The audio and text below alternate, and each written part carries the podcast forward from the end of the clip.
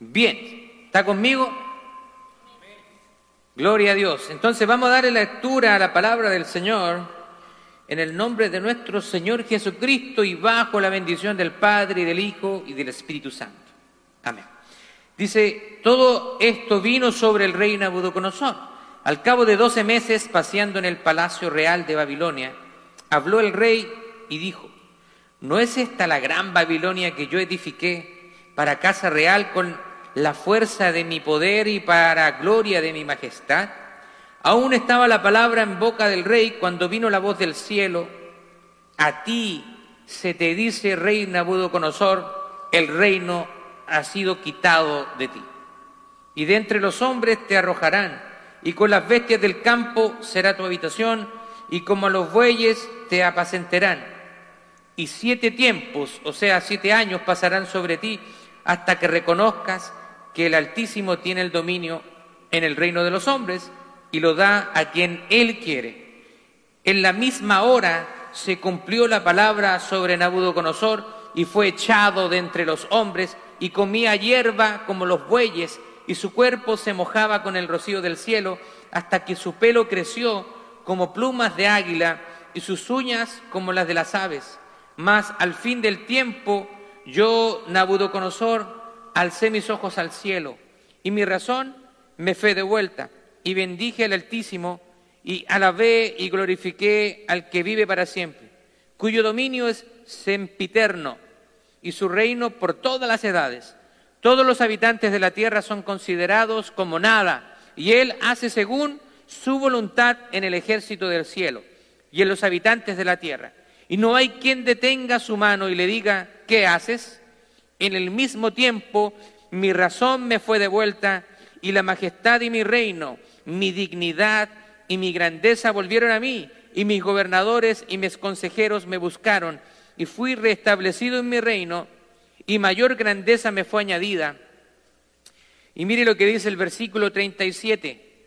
Ahora yo, Nabucodonosor, alabo, engrandezco y glorifico al Rey del cielo por todas sus obras, porque todas sus obras son verdaderas y sus caminos son justos. Y él puede humillar a los que andan, ¿con qué? Con soberbia. Amén, tome asiento por favor. Gloria a Dios. Bueno, estamos en una serie que hemos llamado Esperanza que motiva fidelidad y la estamos basando justamente en este libro de Daniel. La semana pasada estuvimos viendo el principio del capítulo 4 y abordamos hasta el versículo 27 y vimos cómo Nabucodonosor comenzó a narrar su experiencia de conversión y vimos cómo tuvo otro sueño. A, este rey, como ya hemos visto, le gustaba soñar. O mejor dicho, parece que al Señor le gustaba darle sueños a Nabucodonosor. Ya que estos sueños venían de parte de Dios. Así que nuevamente este sueño que él tiene, este sueño del árbol, no pudo ser interpretado por los sabios pero sí nuevamente por Daniel. Daniel era la solución para los problemas de este rey. Dios lo continuaba usando y mostrando que Él es real. Así que vamos a continuar el día de hoy con el resto de este capítulo y con el relato de la conversión de Nabucodonosor. La semana pasada nosotros hablamos acerca de la importancia de compartir nuestro testimonio, ya que este testimonio nuestro testimonio puede ser de impacto para otras personas. Y Él puede usar sus obras y maravillas para atraer a otras personas a Cristo. Así que muchas personas pueden escuchar el testimonio de otros y a través de eso ser impactados. Ahora, este rey no solamente contó su testimonio, sino que nosotros ahora lo tenemos acá escrito en la palabra de Dios. Así que está escribiendo su testimonio. Y hoy, unos cuantos miles de años después, este testimonio llega a nosotros. ¿Se da cuenta del impacto del testimonio de una persona? Así que nuestra responsabilidad es hablar a los demás todas las cosas que Dios ha hecho en nosotros, lo que Dios ha hecho con nuestra vida. Así que como en la semana pasada, ¿se acuerda que hablamos del pasaje del endemoniado Gadareno, a quien Jesús explícitamente le dijo que fuera a anunciar las cosas que Dios había hecho con él? Así que como Jesús le está diciendo a ese endemoniado Gadareno, ve a los tuyos y ve y anuncia y cuéntales cuán grandes cosas ha hecho Dios contigo y cómo ha tenido de ti misericordia. Asimismo nosotros somos también animados a compartir lo que Dios ha hecho por nosotros. Somos hombres y mujeres diferentes, hombres y mujeres que están siendo perfeccionados a través de la gracia de nuestro Señor Jesucristo en nosotros. Lucas capítulo 8, verso 39 dice, vuélvete a tu casa y cuenta cuán grandes cosas ha hecho Dios contigo. Y él se fue el endemoniado, que ahora ya no era endemoniado, dice que comenzó a publicar por todas las ciudades cuán grandes cosas había hecho Jesús con él. Cuando usted tuvo esa experiencia con el Señor por primera vez, ¿cómo se sintió? Cuando yo le entregué mi vida al Señor, yo quería anunciarle a todo, contarle a todas las personas lo que Dios había hecho conmigo. Cuando hablaba acerca del Señor y cuando hablo acerca del Señor, es como algo que puedo sentir físicamente, me apasiona, se me erizan los, los vellos de la piel, porque me apasiona hablar del Señor. Eso es como nosotros tenemos que, la actitud que tenemos que tener cuando hablamos de Dios, apasionarnos con las cosas del Señor. Así es, la salvación se trata acerca de la misericordia de Dios sobre nosotros. Mateo capítulo 5, verso 20 dice, y se fue y comenzó a publicar en Decápolis cuán grandes cosas había hecho Jesús con él y todos se maravillaban. Ahora yo quiero hacerle una pregunta. ¿Hay personas que se han maravillado de su conversión? Hay personas que se han maravillado de su conversión.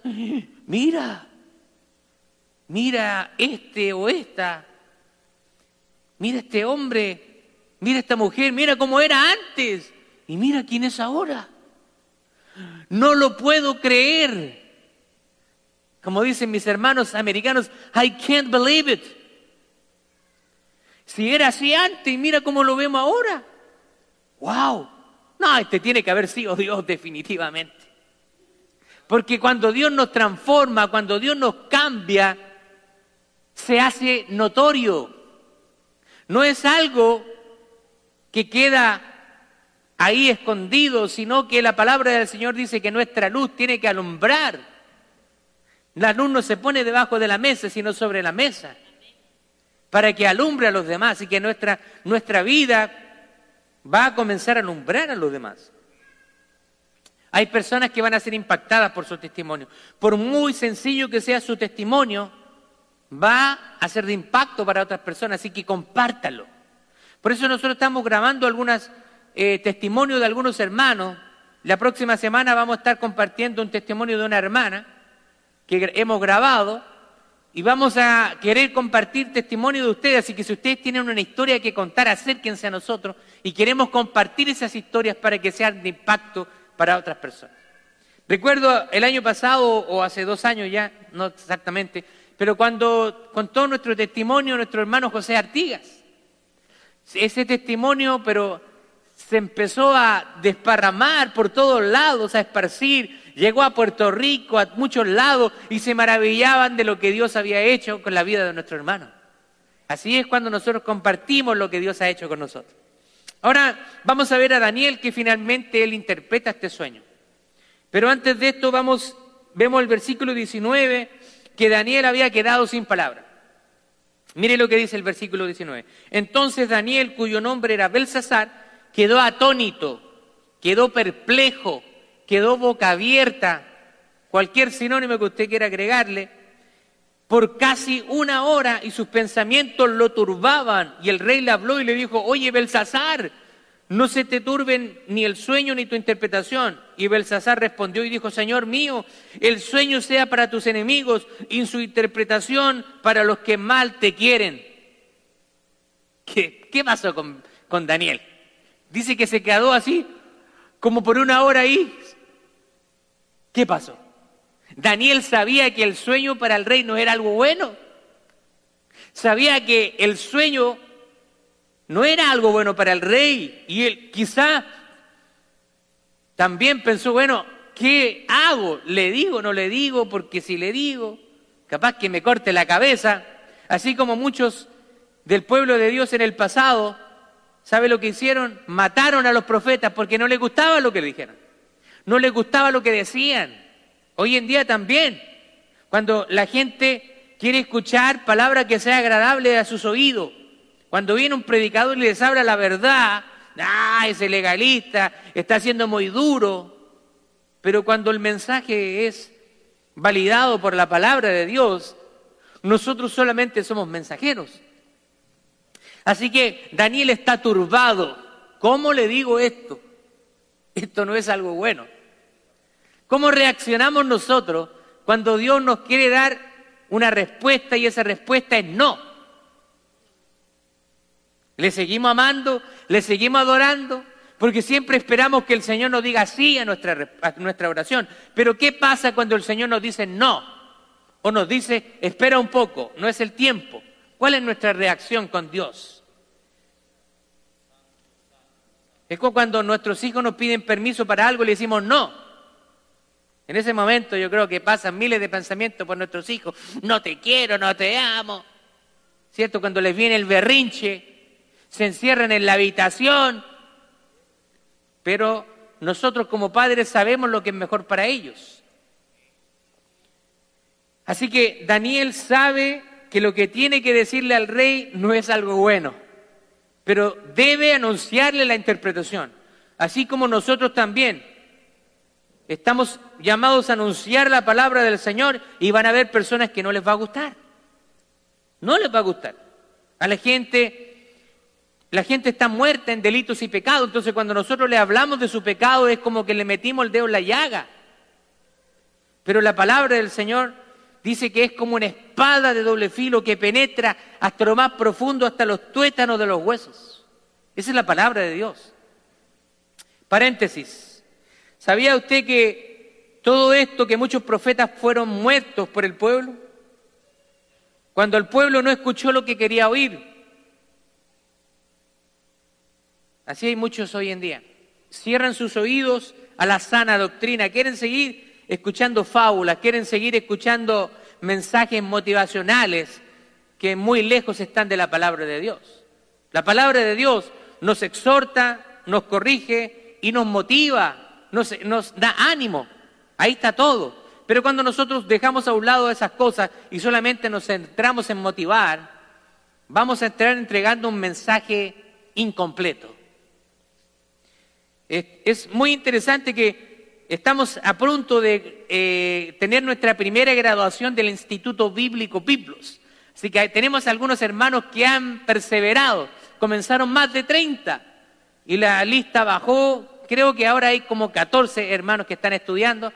Y si ellos terminan bien, van a recibir su certificado. Vamos a tener una graduación acá, una ceremonia bien bonita.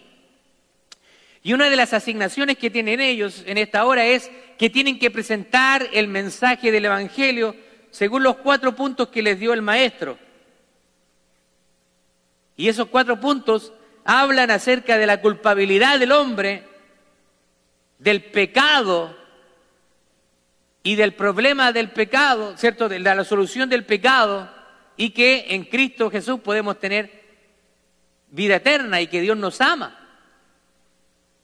Pero hemos hablado que muchas veces hay predicadores que entregan un mensaje incorrecto.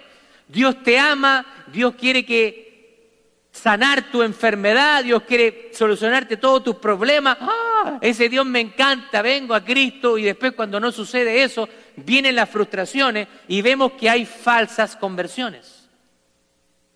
Porque un mensaje incorrecto o un mensaje falso produce falsas conversiones. Por eso el mensaje tiene que estar completo.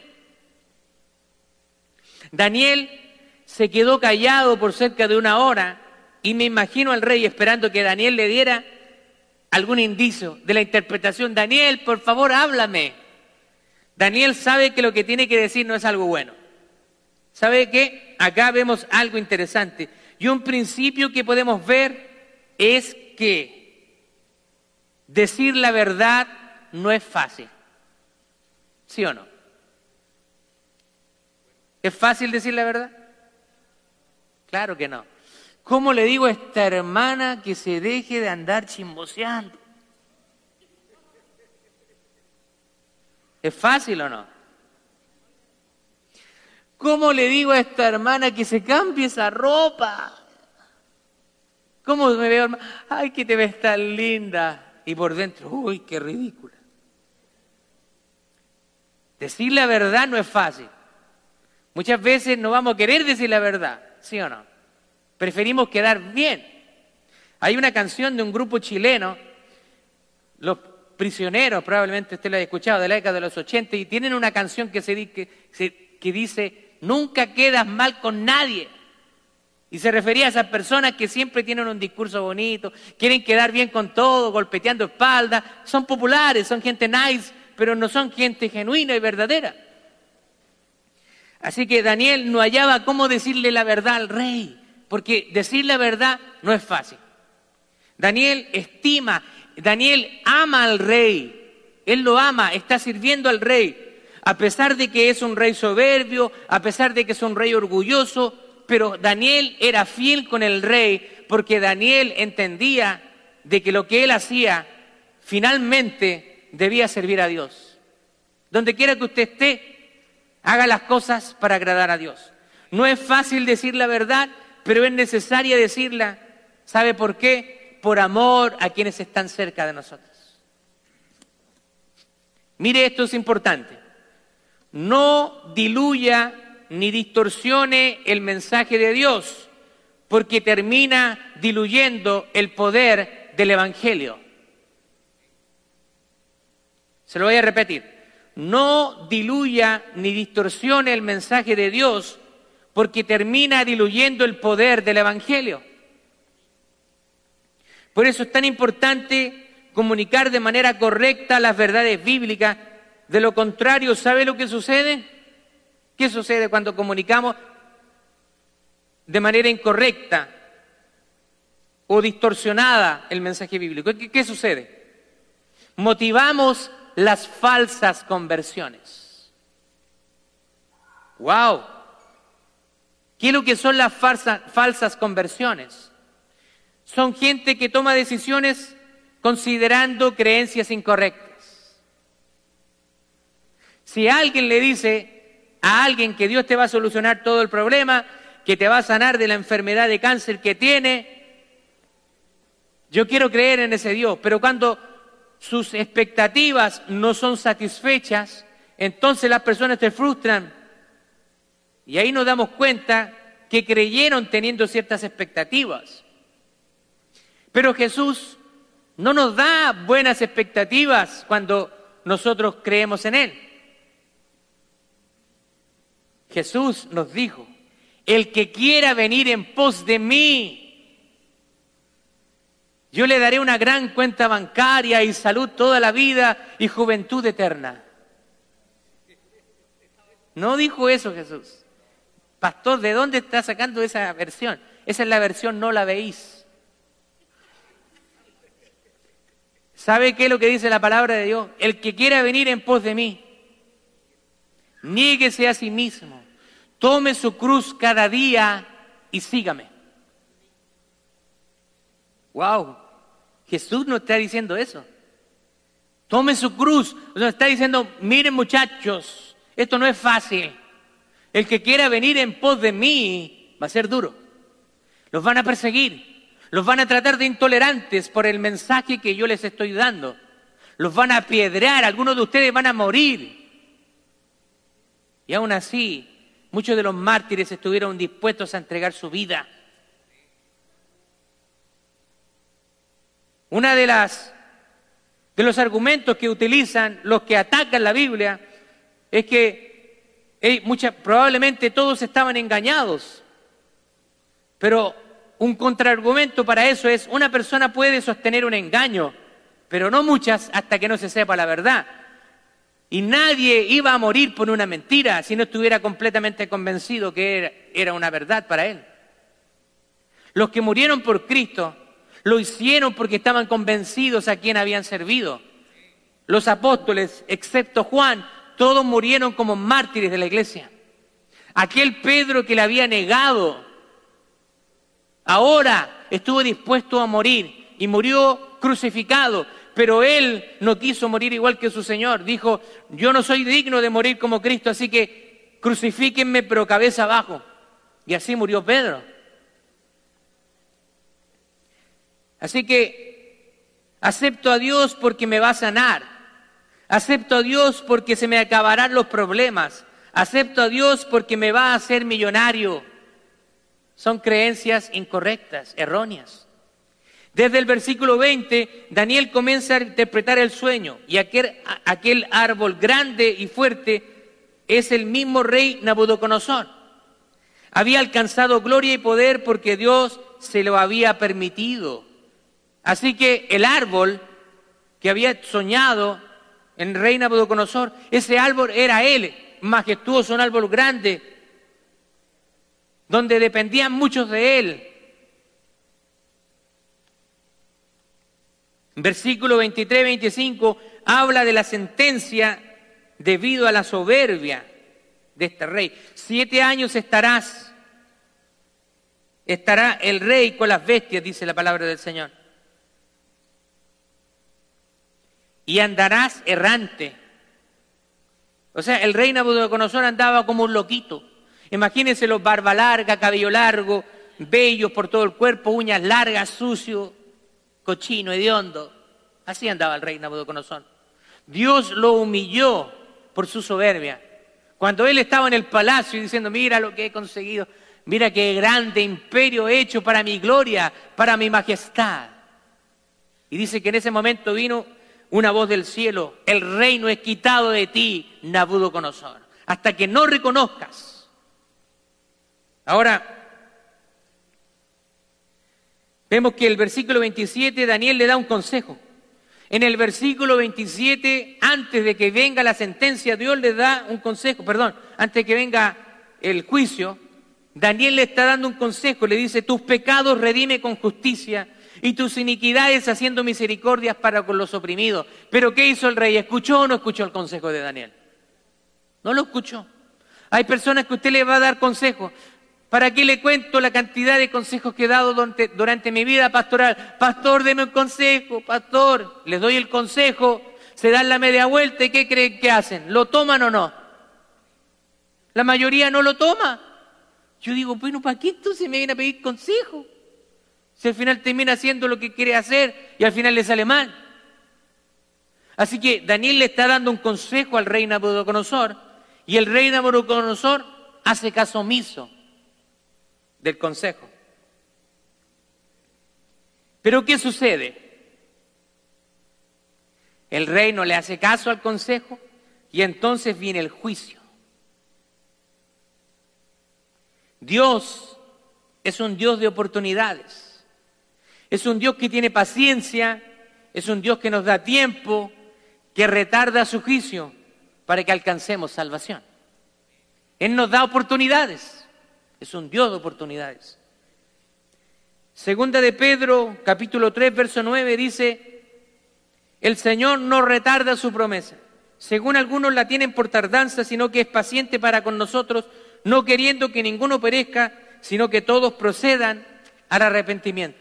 Por eso que Dios toma tiempo con nosotros, porque Él quiere que nosotros nos arrepintamos y nos da una y otra y otra y otra oportunidades, pero esas oportunidades tienen un tiempo de vencimiento. Algunas personas no van a tener otra oportunidad. Pero vemos que acá Dios tiene misericordia de Nabucodonosor. Pero el rey no escucha el, el consejo de Daniel en el versículo 28 nos dice que todo lo anunciado por Dios a través de Daniel, entonces vino el castigo de Dios sobre él. ¿Sabe qué? Muchos creen que lo que recibimos, que solo recibimos lo bueno de parte de Dios. Pero Dios, en su justicia, también emplea la disciplina para encaminarnos y para enseñarnos. Para los que recibimos la disciplina, quizás en ese momento no es algo bueno, Pero todo lo que viene de Dios tiene un propósito y es bueno, incluso la disciplina. A nadie le gusta la disciplina, a nadie le gusta que nos corrijan. Nuestra tendencia o naturaleza humana es a no recibir la disciplina. Y eso lo vemos en nuestros hijos, cuando queremos corregirlos, se resisten. Desde ya, de pequeñito, viene el pecado en ellos y se resisten a la disciplina. Usted los va a ver. No hagas esto, hijo. Y lo terminan haciendo. No vayas a meter los dedos en el enchufe. ¿Y qué hacen los niños? Nos miran. Están ahí. ¿Qué nos hacen? Nos hacen fuerza los niños. Desde pequeñitos. Desde pequeñitos vienen con esa tendencia de pecado. Todos venimos con esa tendencia y todavía la tenemos también. Si no es que cuando llegamos adultos se nos pasa esto. Hay una tendencia en nosotros. Esa concupiscencia. Mire lo que dice Hebreos capítulo 12, verso 6. Porque el Señor al que ama, disciplina. ¿Y qué es lo que hace a todo lo que Él recibe por hijo? ¿A qué le hace? Y azota a todo aquel que recibe por hijo. Ese es el Dios de la Biblia. No es un Dios que tan solo te ama, sino que a raíz de que te ama, te va a disciplinar y te va a corregir y te va a hacer pasar por el fuego, porque Él quiere que tú seas formado. Él quiere que seas un hombre y una mujer de buen carácter, de buenas cualidades. Si eres orgulloso, Dios te va a hacer comer tierra. Si eres autosuficiente, Dios te va a quitar todo para que aprendas a depender de Él. El rey debía arrepentirse de su soberbia y de no reconocer que todo su poder le había sido dado del cielo. Todo lo que tenemos es porque Dios ha permitido que lo tengamos. No es porque seamos tan buenos, no es porque seamos los mejores, es simplemente porque Dios nos ama demasiado. Y Él quiere darnos buenas cosas. El versículo 30 habló el rey y dijo, ¿no es esta la gran Babilonia que yo edifiqué para casa real con la fuerza de mi poder? Mire, mire qué vanaglorioso con la fuerza de mi poder y para la gloria de quién? De mi majestad. El mí, el yo, yo, yo, yo. Pero todo lo que tenía Nabucodonosor le había sido dado de parte de Dios. De hecho, el profeta, uno de los profetas había anunciado que levantaría un rey y ese rey se iba a levantar para traer castigo o juicio sobre Israel.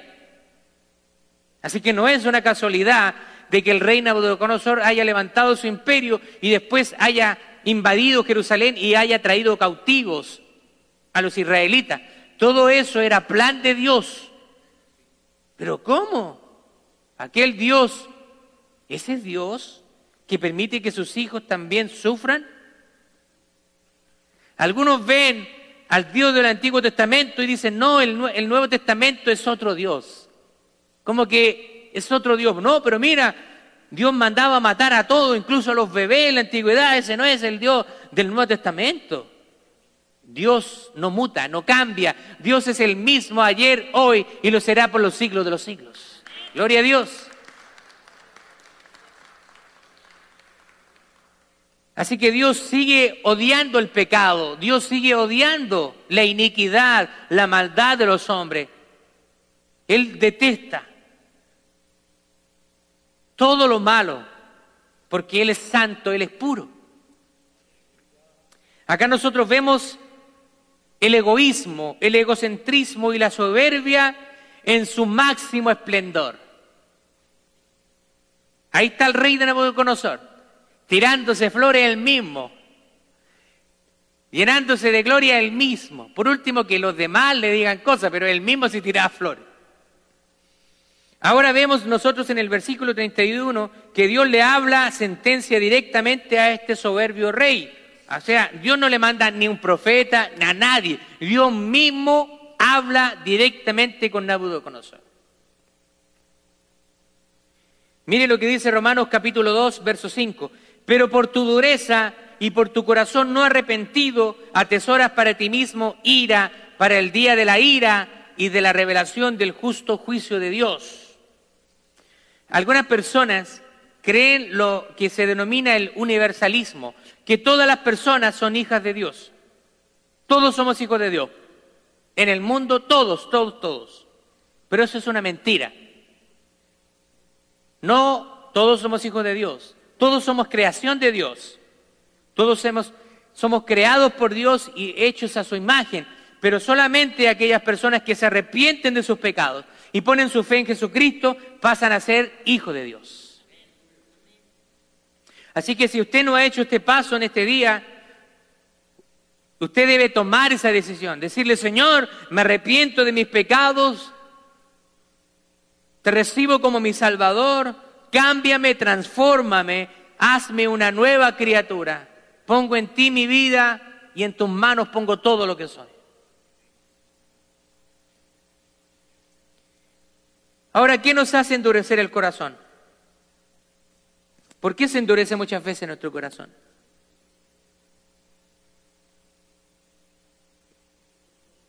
Egoísmo, soberbia, el orgullo, la autojustificación, muchas cosas pueden traernos a endurecer nuestro corazón. Versículo 34 al 37 dice, el rey Nabucodonosor aprende a la mala. Muchos de nosotros veces hemos aprendido a la mala, ¿no? El Señor nos habla de buena manera y no entendemos. Y el Señor nos trae de aquí, ven para acá, de la orejita. Perdóname, Señor. Es la naturaleza humana. Muchas veces esperamos venir a la mala, pero ¿por qué? Vengamos al Señor cuando está todo bien. Así que el rey Nabucodonosor está aprendiendo la mala, pero finalmente alza los ojos al cielo. Se da cuenta, después de cuántos años? Después de siete años. Salió bien duro este Nabucodonosor. Siete años. Después de siete años, dice la palabra de Dios, que se dio por vencido y miró hacia el cielo y reconoció al Dios Todopoderoso. ¿Cuánto se ha tardado con nosotros? ¿O cuánto se ha tardado con algunos de nuestros familiares? Usted le habla de Cristo, han pasado años. Uno, dos, tres años, cuatro, siete años, diez años. ¡Wow! Tengo una historia verídica de una hermana que por desobediencia, porque ella lo reconoce que fue desobediente, se unió en yugo desigual. Siendo una persona cristiana, se casó con un incrédulo. Esta persona la hizo sufrir mucho. Eh, llegaba borracho a la casa, tenía maltrato verbal, físico, y ella estuvo orando por este varón, por su esposo. ¿Sabe cuánto tiempo pasaron antes que él se convirtiera? Veinte dicen aquí. ¿Quién da más? 30 dice. ¿Sabe cuántos años pasaron? 25 años. ¡Wow! Pasaron 25 años antes que este hombre se arrepintiera. Cuando este hombre se arrepintió, cambió todo en el hogar. Ya no había emborracheras, ya no había un trato hostil. Y este hombre se convirtió y se convirtió de verdad. Este hombre era fiel para ir a la iglesia, usted lo escuchaba hablar y donde quiera que hablaba, hablaba del Señor. Pero ella tuvo que vivir las consecuencias de su desobediencia 25 años. Nabucodonosor, después de siete años, se da por vencido. No esperemos entregarle toda nuestra vida al Señor. Reconoce finalmente el poderío y la omnipotencia de Dios, pero finalmente alza los ojos al cielo y reconoce que todo el poder, que toda la grandeza que tenía en Babilonia, venía de parte de Dios. Ahora, ¿qué queda para nosotros? Si el rey Nabucodonosor, un hombre importante en su tiempo, con riquezas, con poder, con reinos que estaban a sus pies, príncipes, si él reconoció que todo eso le había sido dado de parte de Dios y nada había él conseguido, ¿qué nos queda para nosotros? Que lo poquito que hayamos alcanzado, reconozcamos al Señor del cielo, que Él nos ha dado. Así que esto nos da una gran lección de humildad. Ahora que vivo en los Estados Unidos, ¿cierto? Mando fotos para allá, para mi país, luciéndome. Mira, aquí estamos en los Estados Unidos. Y mandamos fotos haciendo alarde de lo que Dios nos ha dado. Y las familias allá en nuestros países de Latinoamérica, mira cómo le está yendo. No hagamos alarde. Si algo hemos conseguido, démosle gracias al Señor. Y si podemos ayudar, hagámoslo. Extiéndale una mano a un familiar, a un amigo, a su papá, a su mamá, a alguien que lo necesite. Extiéndale una manito si usted puede hacerlo.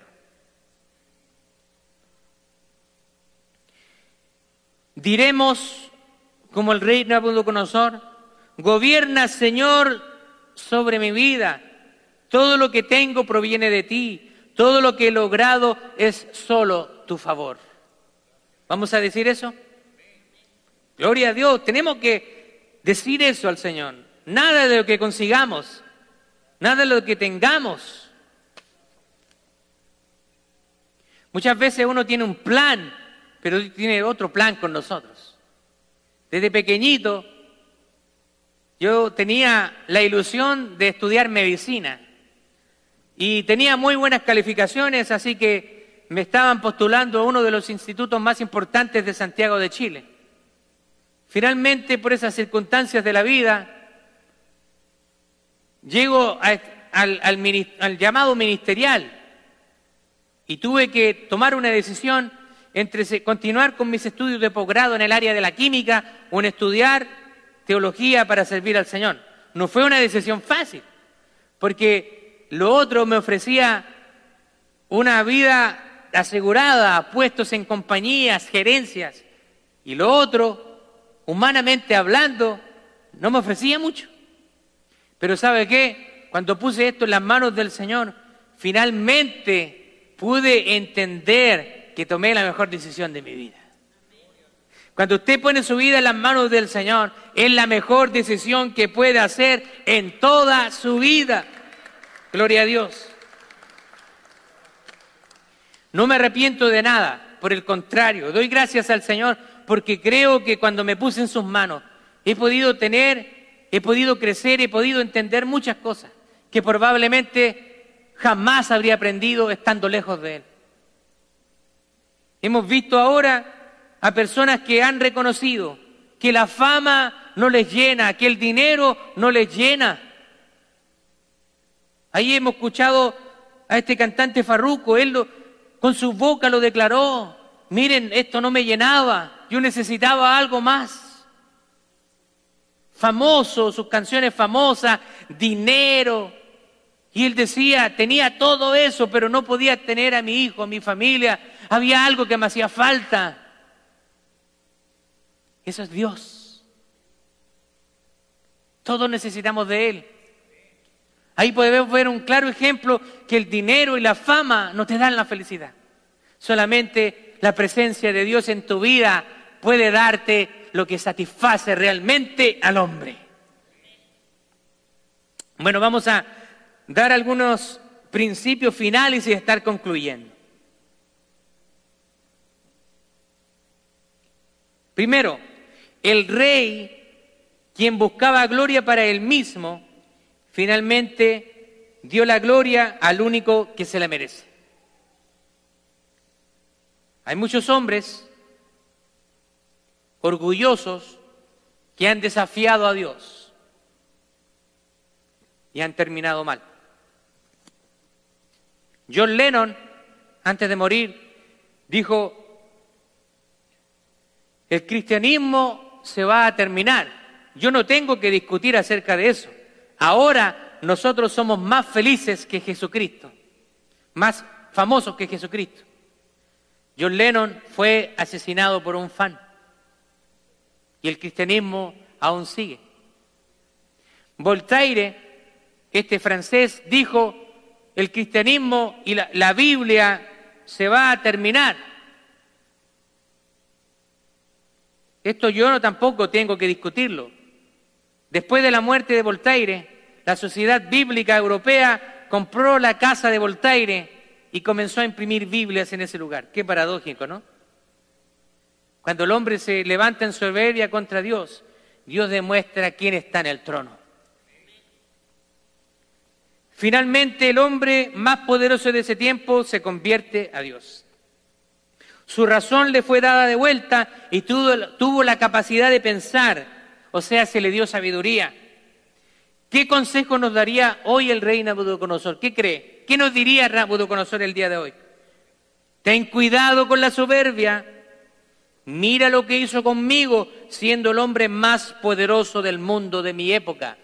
Ese es el consejo que nos daría Nabucodonosor hoy en día. Cuidado con la soberbia, cuidado con el orgullo, cuidado con la vanagloria personal.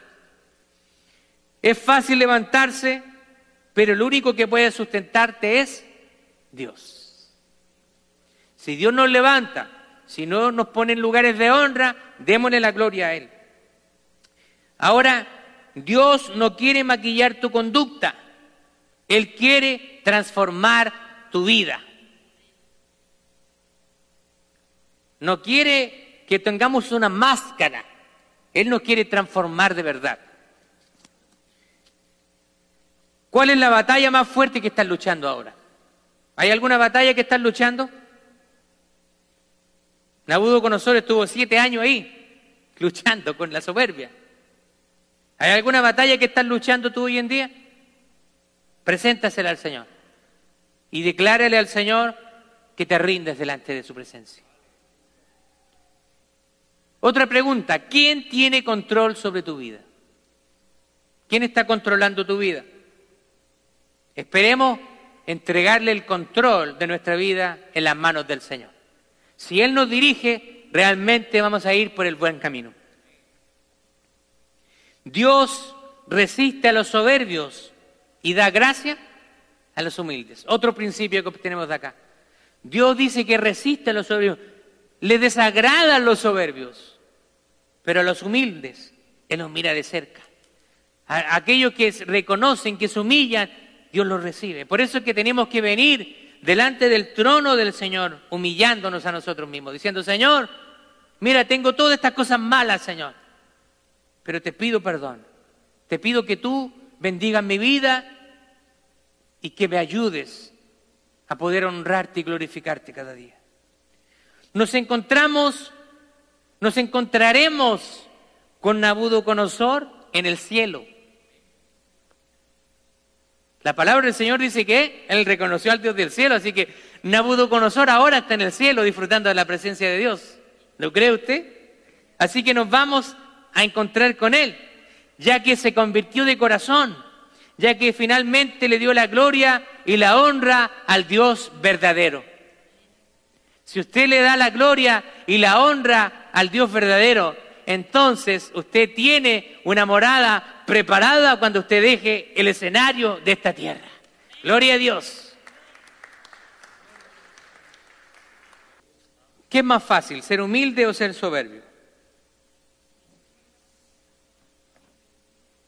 Si somos honestos, es más fácil que se nos suban los humos a la cabeza, como dicen, o inflemos el pecho a ser humildes. Pero tenemos que nosotros pedirle cada día al Señor que Él trabaje en nuestra vida. Porque es una, es una tendencia muy humana en todos. En cada uno de nosotros siempre va a haber la tendencia a exaltarnos a nosotros mismos. Por eso es que nosotros tenemos que tener en nuestra oración cada día, Señor, dame humildad, mantiéneme humilde. Mantiéneme humilde, Señor. No dejes, Padre, que me enaltezca delante de ti. Esa tiene que ser nuestra oración.